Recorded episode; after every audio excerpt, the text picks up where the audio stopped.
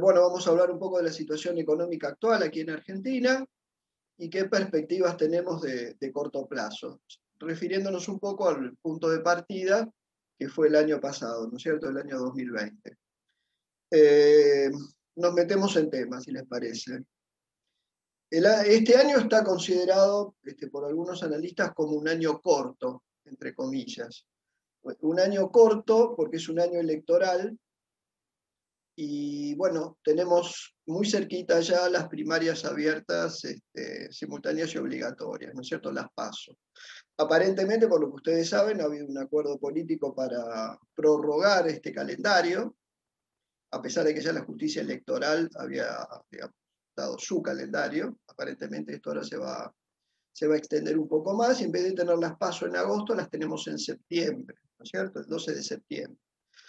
De cualquier manera, ustedes tienen que considerar que las pasos son una especie de gran encuesta, una encuesta monumental que se hace este, con vistas a las elecciones posteriores, que ahora serían el 14 de noviembre. Así que ese resultado va a ser muy importante y además va a ser muy importante lo que pase antes de las pasos, porque en general este, los mercados se anticipan, a veces acertadamente, a veces no, a lo que pueden ser los resultados electorales. Así que, como digo, se ha dicho que este es un año corto, así que tenemos que considerar eso. Es un año muy particular al ser un año electoral, si bien, por supuesto, las elecciones son de medio término. También considere que hay elecciones provinciales antes. ¿eh? Misiones el 6 de junio, Jujuy el 27 de junio y Salta el 4 de julio. Salvo que estas convocatorias se, modifiquen, porque esto tiene que ver básicamente con autoridades provinciales, eh, ahí ya vamos a ir teniendo también un poco de idea con respecto a lo que está decidiendo el electorado en materia política. Este año es esencialmente un año electoral, así que todo está subordinado a la política este año. Como ustedes se dan cuenta, en buena medida la política está subordinada a la pandemia. ¿Eh? al, manejo y la evolución de la pandemia. Eh, acá consideren a nivel global, este, según John Hopkins University, ya hay 160 millones de casos declarados en el mundo, seguramente son más, pero ese es el número que ha reunido John Hopkins, y eh, hemos tenido ya 3.300.000 fallecidos desde que se fue declarada la pandemia. Estos son más o menos los, números gruesos de la pandemia. Y quiero ir al punto de partida, si les parece, a nivel global, para tener contexto acá, es muy importante tener contexto, ¿no es cierto? Nosotros los argentinos a veces somos muy provincianos y perdemos de vista el contexto internacional. Nos, tenemos que ubicar, tomar un poco de distancia de los problemas locales y ubicarnos en el contexto para ver cómo estamos parados, cómo nos ha ido. El punto de partida es 2020. Para Argentina fue un año catastrófico. ¿eh? Para que ustedes tengan una idea, a nivel de caída de producto, solamente se puede comparar en la historia contemporánea este, al año 2001. Eh, para que se den una idea, en 2001-2002, porque en realidad este, esa crisis se dividió en esos dos años, el Producto Bruto Argentino cayó 15,7%. 15,7%. Eh, en Argentina el año pasado, ya tenemos datos del INDEC, cayó 9,9% el producto, por supuesto, siempre por muy distintas razones, las dos recesiones, pero en Argentina, en Argentina, ya veníamos de una recesión de años 2018 y 2019.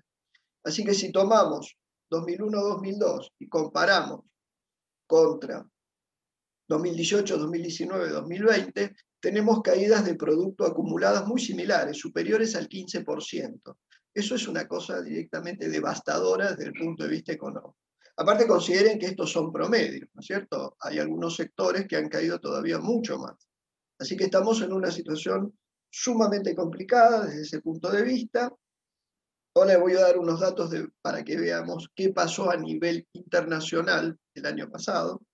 Pero desde el punto de vista de las consecuencias locales, lo que hemos tenido es una estanflación, como les estaba diciendo, es decir, un estancamiento económico ya prolongado, tercer año consecutivo, veremos qué pasa este año, puede haber un rebote, después lo vamos a tratar, con alta inflación, y estamos hablando de niveles de inflación superiores a 3, 3,5% mensual, es un indicador muy importante del nivel de desequilibrio macroeconómico que tiene en este momento el país.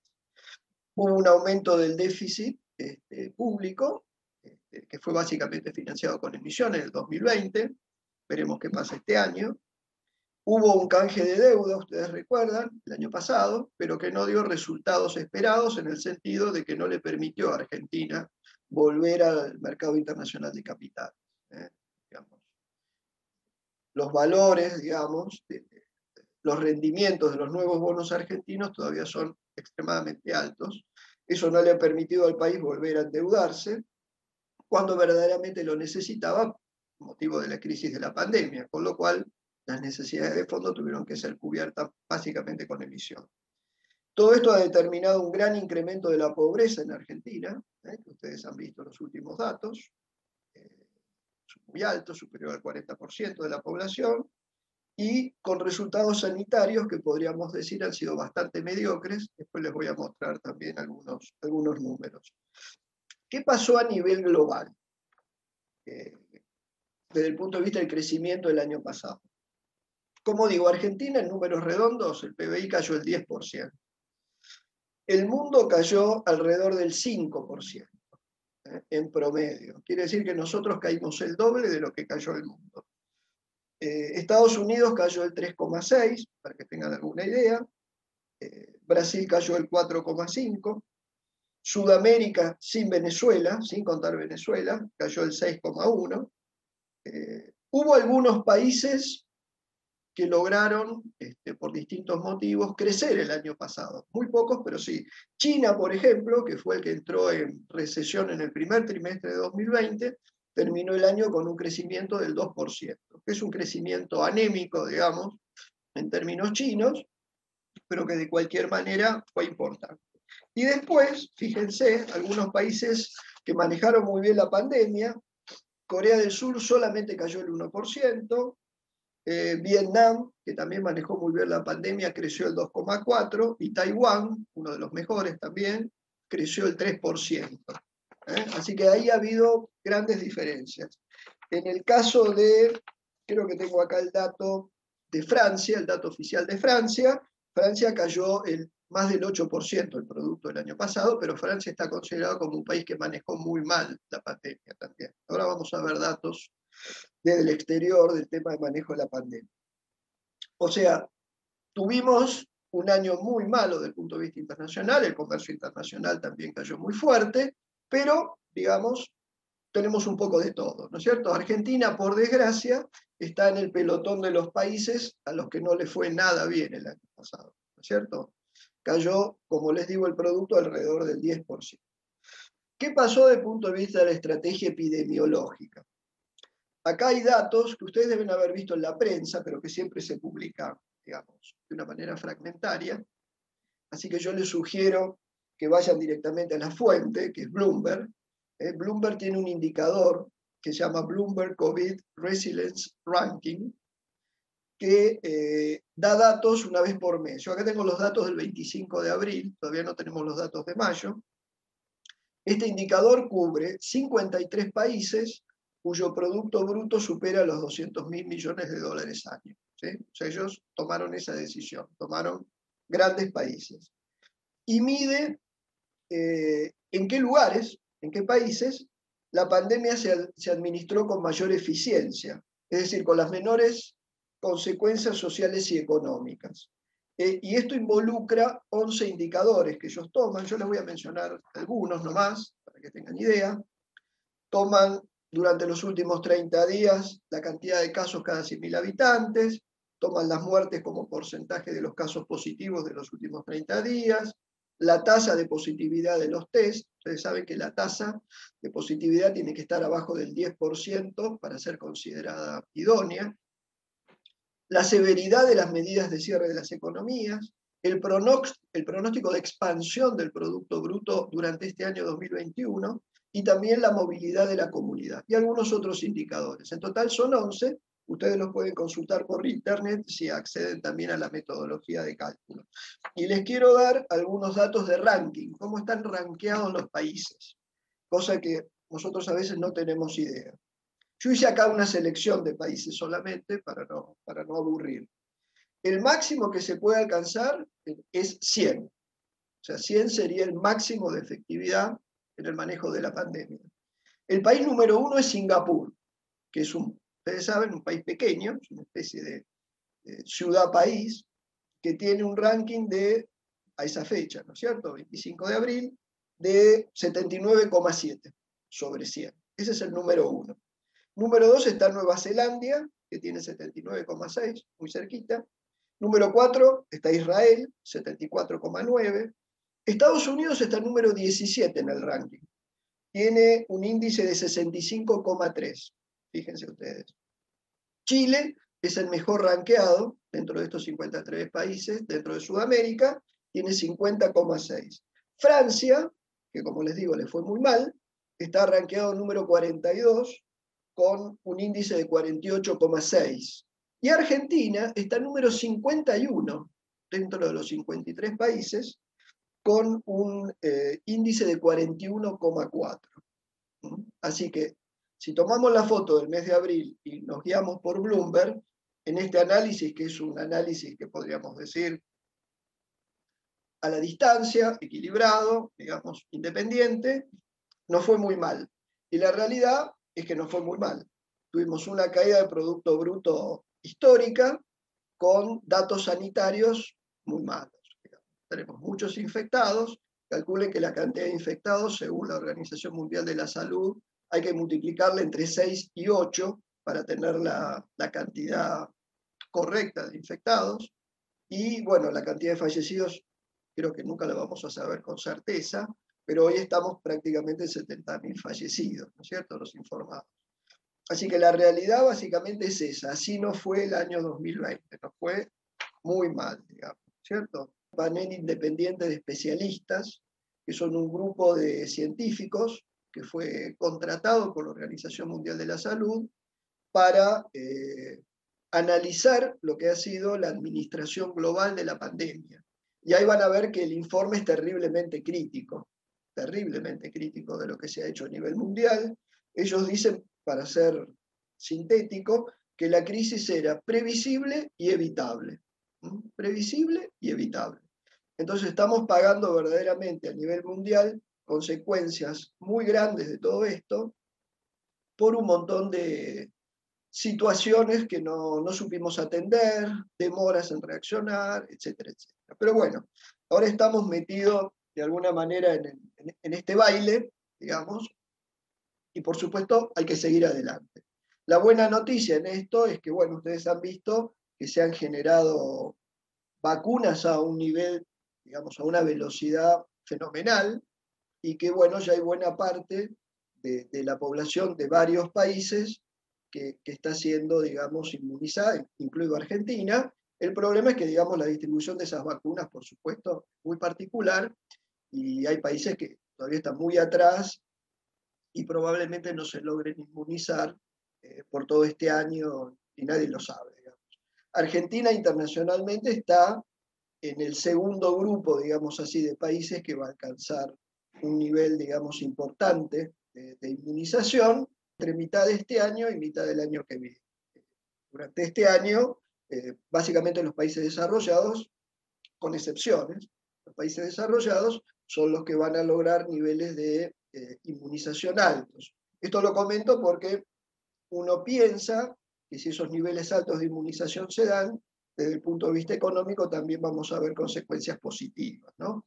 Por supuesto, acá tenemos todo tipo de situaciones. ¿no? Países desarrollados como Japón, que son súper lentísimos en materia de vacunación porque tienen protocolos internos este, muy rigurosos y van muy, muy lento, además por cuestiones culturales, y países africanos que es muy probable que nunca se inmunicen con lo cual ahí también hay un problema para, para el futuro.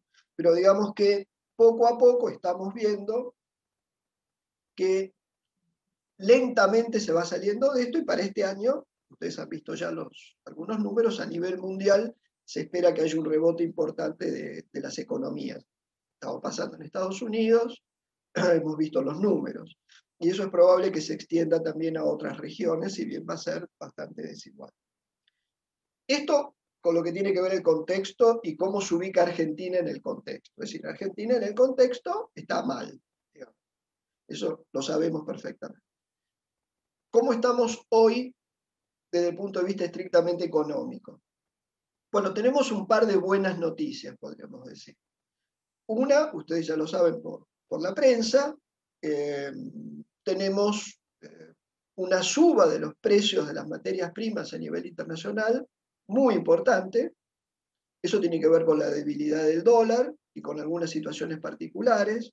En el caso de la soja, que es un tema que a nosotros siempre nos tiene ocupados, la soja alcanzó ya los 600 dólares la tonelada, y eso son muy buenas noticias para Argentina, tanto para los, los productores, para el agro, a pesar de las retenciones y todo eso.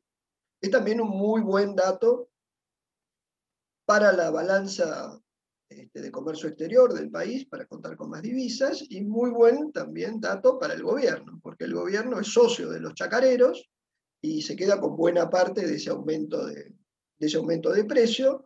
Eso le acerca recursos fiscales que yo creo que no estaban considerados en absoluto cuando este, se elaboró el presupuesto el año pasado. Así que hay ahí, digamos, una buena noticia porque vamos a contar con más divisas, más margen de maniobra ustedes deben haber visto, no se escuchan tanto hoy por hoy las quejas de los importadores.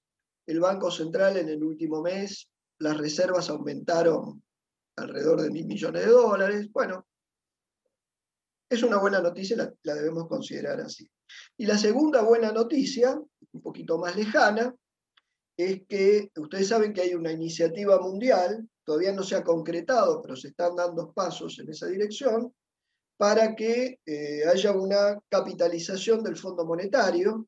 Esto quiere decir que los países desarrollados van a aumentar sus cuotas poniendo una cantidad importante de dinero. Se habla de 650 mil millones de derechos especiales de giro, que es la moneda del fondo, y esos fondos se van a ser cedidos a los países menos desarrollados. Dentro de ese reparto, que todavía no se ha producido, por supuesto, esto es todo digamos, una iniciativa que tiene que cristalizar, Argentina podría estar recibiendo 4 mil millones de dólares equivalentes, o 4 mil millones de DEC, digamos así, equivalentes, que después, por supuesto, con ciertas mecánicas pueden ser convertidos en dólares o en euros, que esto probablemente ocurra hacia fines de, de este año, quizás el año que viene, a principio del año que viene, pero digamos que es una iniciativa que Argentina es como si se hubiera sacado la lotería. No hizo nada y le va a llegar este dinero. ¿Cómo lo administra? Bueno, todavía no lo sabemos porque no lo tenemos, pero por supuesto le da mayor aire a las, a las reservas del país. Así que estas son las, lo que yo diría que son las buenas noticias que hoy tiene Argentina, digamos. Después tenemos una serie de cuestiones abiertas que ahora las vamos a, las vamos a mirar, pero yo creo que estos dos, puntos son importantes para el país.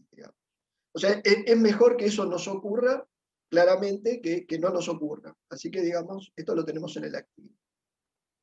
Las noticias que no son muy buenas son las complicaciones que hemos tenido por, por la pandemia. ¿eh? Había habido un avance con respecto a lo que se llama eh, el desconfinamiento, digamos, o la atenuación de las medidas que se habían tomado, ¿eh? las medidas de mitigación de la, pandemia, pero como hemos visto a partir del mes de abril, hemos desandado ese camino, incluso eso se ha judicializado y probablemente se siga judicializando. Son un montón de problemas que es muy probable que afecten el nivel de actividad económica, eh, tal como había sido previsto antes de todo eso. ¿eh?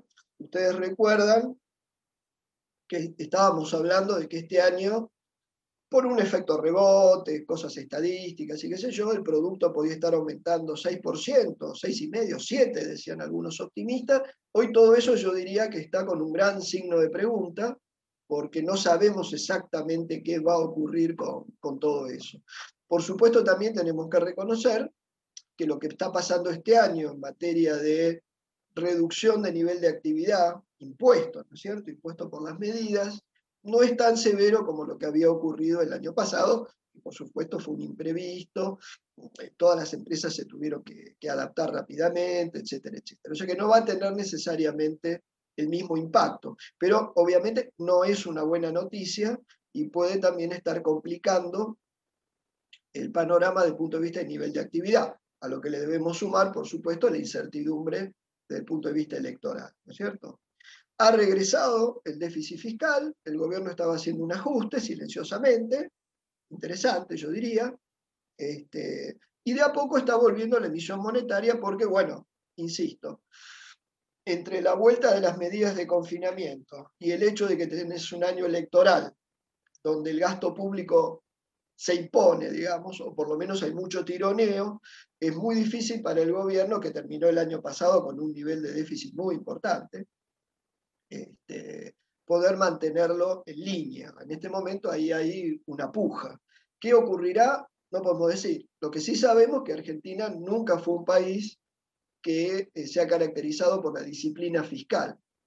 Y en un año electoral, pensar que vamos a ser disciplinados en esa materia, yo diría que es bastante improbable. Así que tenemos que ver cómo, qué, qué va pasando en estos próximos meses a medida que se vaya acercando más la fecha de las elecciones. ¿eh? Pero acá tenemos de alguna manera una luz amarilla. Seguimos con alta inflación, es una inflación fenomenal, muy asociada, por un lado, a lo que fue la emisión monetaria del año pasado, que fue muy importante, y hago, hago acá una digresión, un, un entre paréntesis, esta inflación se da con muchos precios controlados artificialmente. Piensen nada más combustibles, las tarifas de los servicios públicos, todo lo que se llama precios regulados. Pues si ustedes ven con tiempo eh, los informes mensuales del INDEX sobre IPC, van a ver que el índice después se abre en distintas secciones. Hay uno que se llama precios regulados. Y precios regulados está muy debajo del promedio que da el índice. Lo que quiero decir es que me lo tira para abajo, me tira para abajo el índice. Si esos precios estarían libres, piensen en el atraso de las tarifas públicas, por ejemplo, bueno, no sé qué pasaría. Hoy lo que tenemos en Argentina básicamente es inflación reprimida. Inflación reprimida. Eso en algún momento, no sabemos cómo, se va a descomprimir y vamos a ver qué sucede.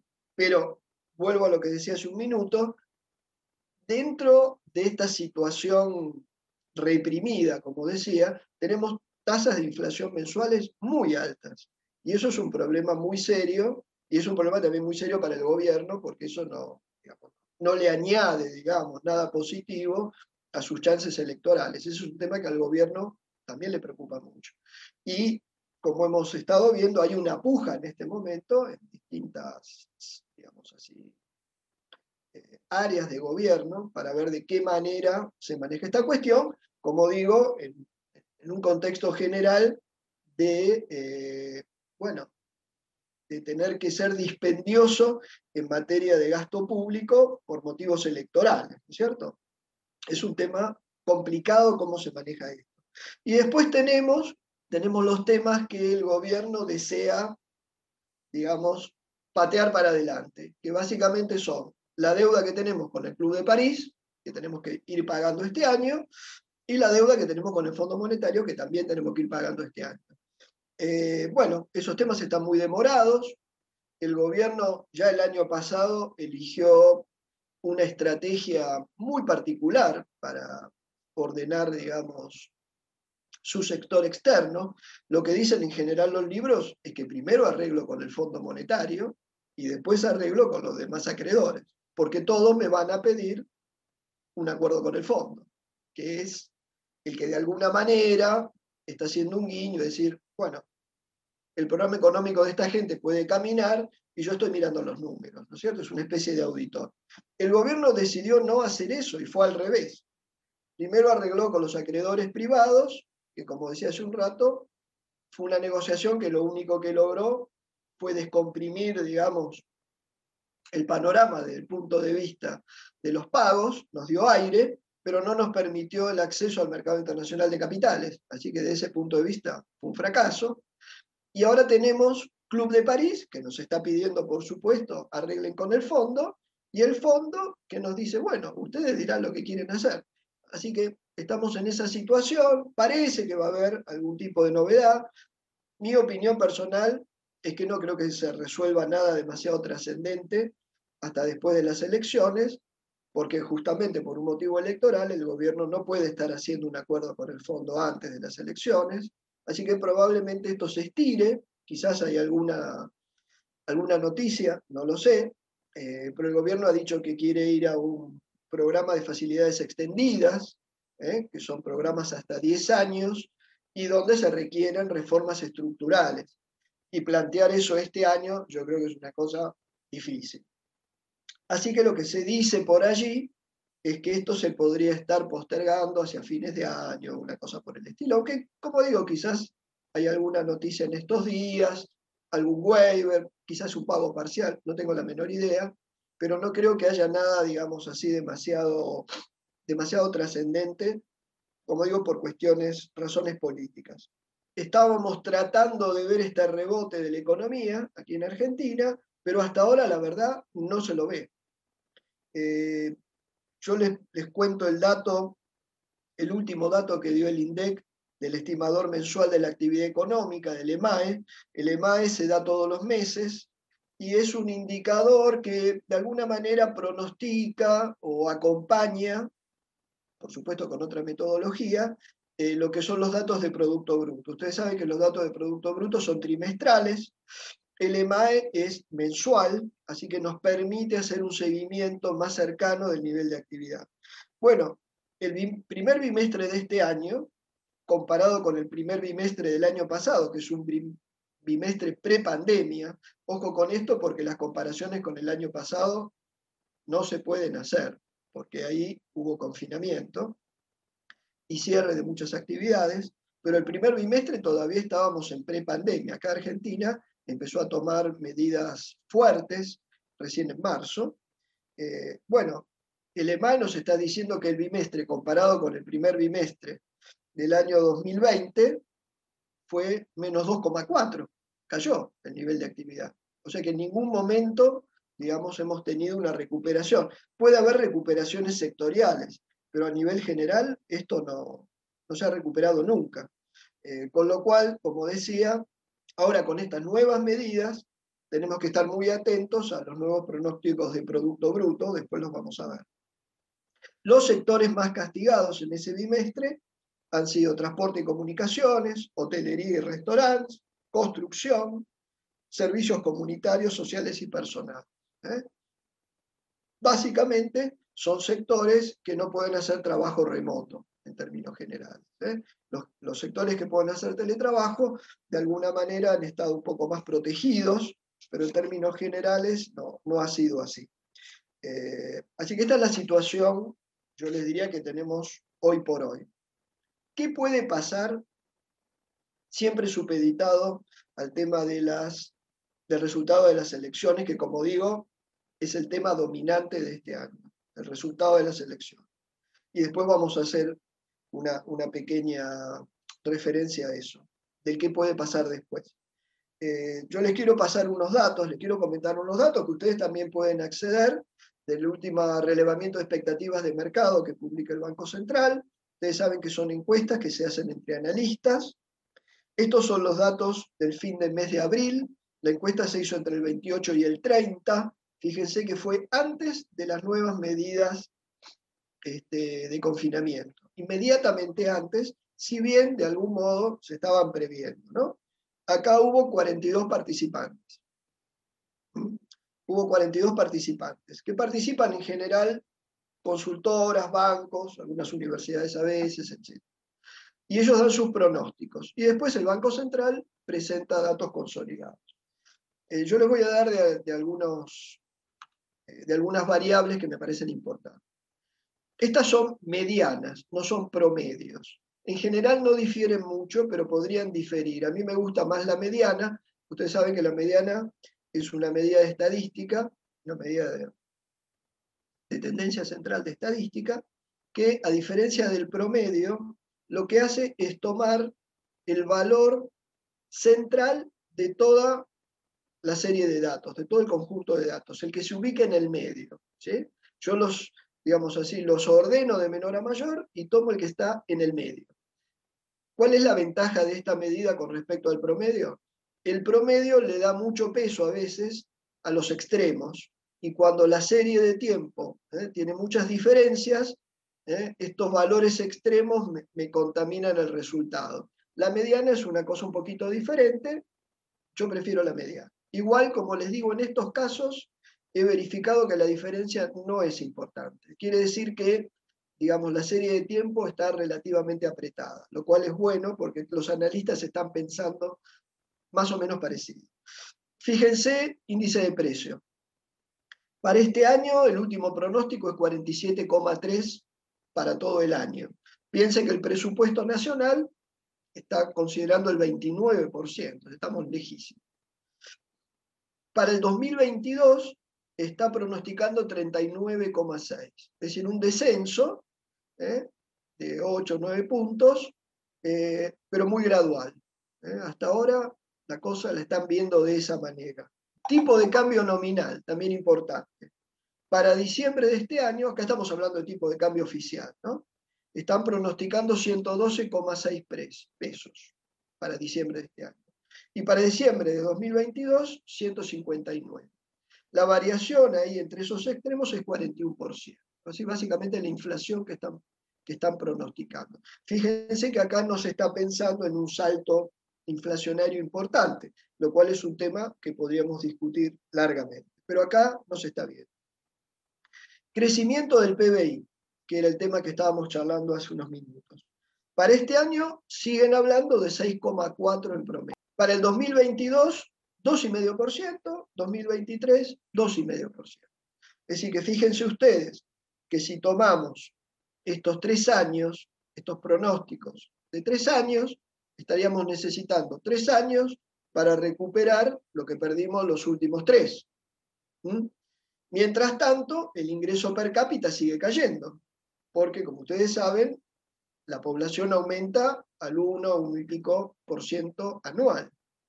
Quiere decir que Argentina le falta mucho para recuperar los valores del 2017, que fue el último año de crecimiento de producto, pero todavía le va a faltar mucho después de 2023, si estos pronósticos se confirman, para que aumente su ingreso per cápita. ¿eh? Es decir, que estamos mucho más pobres y tenemos mucho por delante para recuperar eso, a menos que pase algo y que nuestra tasa de crecimiento del producto se acelere. Entonces, para ir cerrando, no, aburrirlos tanto, ¿qué puede pasar después de las elecciones? Bueno, en realidad nadie lo sabe, pero yo voy a tomar una idea que dio Eduardo Levi Yeyati que me ha hecho pensar mucho. Este, él lo que dijo es que es bastante improbable que pase algo diferente de lo que viene pasando. ¿Por qué? Él dice lo siguiente. Él dice, si el gobierno gana, gana, si le va bien, no sé qué es ganar, pero digamos que le va bien y puede festejar, el gobierno va a estar fuerte y es muy difícil que cambie su política económica, porque va a considerar que esa política económica lo llevó al triunfo. Entonces, no la va a cambiar. Es como el tenis, ¿no es cierto? Cuando uno está ganando, no cambia el juego. Por supuesto que es así. Entonces, él dice, si gana, las cosas siguen igual.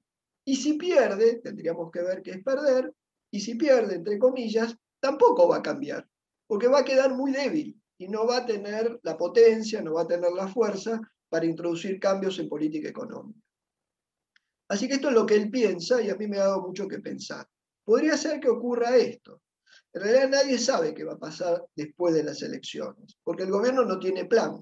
El gobierno ya dijo que no cree en los planes, no tiene plan. Este, y hoy lo que sí tenemos certeza es que quiere tratar de llegar a las elecciones de la mejor manera posible. ¿Eso qué quiere decir? Básicamente con gente vacunada y una tasa de inflación en descenso. Eh, y eso tiene un costo, bueno, y está dispuesto a asumir ese costo. Eso es hasta las elecciones. ¿Qué va a pasar después? No lo sabemos. Le pregunté también en algún momento a un colega si pensaba que podía pasar algo a lo que pasó en 2014 con, cuando Kisilov era ministro, que devaluó, hizo una macro devaluación en el verano para tener espacio para poder llegar a las elecciones del año 2015, cosa que finalmente logró a un costo enorme, muy alto, pero lo logró. Bueno, nadie lo sabe. Si va a haber una corrección de tipo de cambio, hoy, hoy como ustedes vienen, ustedes saben, se está trazando poco a poco, los últimos meses, eh, o qué va a pasar con las tarifas, o qué va a pasar con los precios regulados, nadie lo sabe. Pero son todas, digamos así, hoy conjeturas. Lo que sí hay que tener este, en mente es que en general, como dije hace un rato, el mercado se suele adelantar, se suele adelantar, y es muy probable que mucha gente se ponga a pensar antes de las pasos ¿eh? y a pensar en sus posiciones y de qué manera las reordena, etcétera, etcétera. Es decir, que pueden ocurrir cosas antes de las pasos. Y después veremos qué resulta en las pasos, que como digo son una enorme encuesta, una encuesta monumental, eh, que nos va a dar ya eh, digamos, una, buena idea de qué puede ocurrir en las elecciones de noviembre si efectivamente las elecciones se prorrogan hasta, hasta noviembre. Así que esto es lo que les puedo decir. Por desgracia no les puedo dar mayor certidumbre con respecto al rumbo de la política económica argentina. Eh, como digo, está todo supeditado hoy al terreno electoral. Y todo lo demás está absolutamente subordinado, ¿no es cierto? El tema del manejo de la pandemia, por supuesto, es un factor que incide en lo electoral y por eso es también muy importante y hay que seguirlo de cerca. Para cerrar, me permito este, sugerirles la lectura de este libro de Jacques Attali, ¿eh? La economía de la vida. ¿Eh? Ustedes seguramente lo conocen, Attali es toda una personalidad asesor de presidentes de Francia, entre otras cosas. Y este libro, el manuscrito, se terminó a fines de noviembre del año pasado y Atali hace una, bueno, nos da su visión del tema de la pandemia, qué ocurrió, por qué se manejó tan mal, quiénes la manejaron bien, quiénes la manejaron mal, los problemas que ha traído y cómo ve él, digamos, cómo puede llegar a continuar esto.